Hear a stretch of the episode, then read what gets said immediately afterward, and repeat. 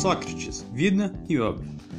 Sócrates nasceu em Atenas 470 a.C., em uma época que a democracia era chamada direta participativa, pois o povo participava dessa democracia. Seu pai era escultor e sua mãe parteira. Sócrates foi escultor, soldado, senador e, em sua maturidade, filósofo.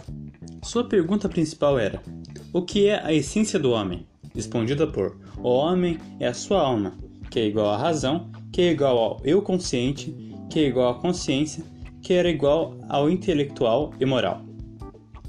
Para Sócrates, o que nos diferenciava dos animais é a capacidade racional e não agir somente pela emoção.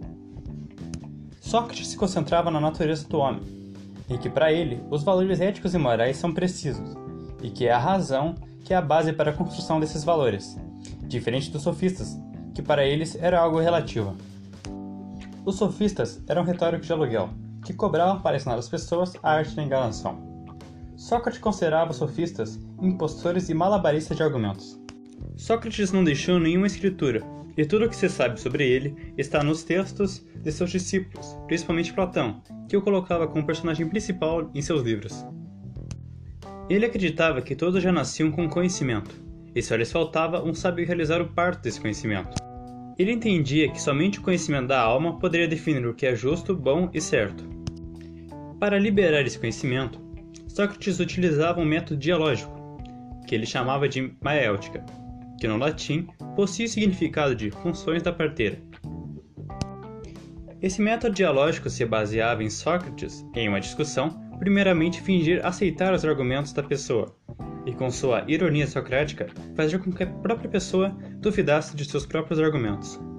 As perguntas feitas por Sócrates são próprias da chamada dialética socrática, que tinha como objetivo contrapor argumentos, e essas perguntas apresentavam três elementos: a tese, a antitese e a síntese. A tese é uma afirmação e a antitese é uma contra-argumentação a essa afirmação, e do conflito de ideias entre esses dois elementos surge a síntese, que era o resultado desse conflito de ideias. Para Sócrates, a verdade só podia ser adquirida com o conhecimento de si próprio. Dessa afirmação socrática vem a frase: Conhece-te a ti mesmo, frase dita por Sócrates.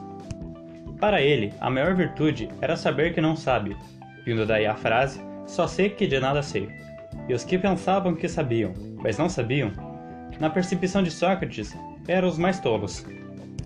Após ser considerado pelo oráculo o maior detentor de conhecimento de toda a Grécia, Sócrates, na tentativa de provar o contrário, foi até antífeses políticos e poetas, mas decepcionado com a arrogância dos mesmos, Sócrates finalmente entendeu o significado de ser o mais sábio. Era conhecer os seus próprios limites. Sócrates foi condenado ao envenenamento por, segundo o tribunal ateniense, corromper os jovens e negar a existência dos deuses. Para Sócrates, sua condenação não era uma punição, mas sim uma libertação deste mundo.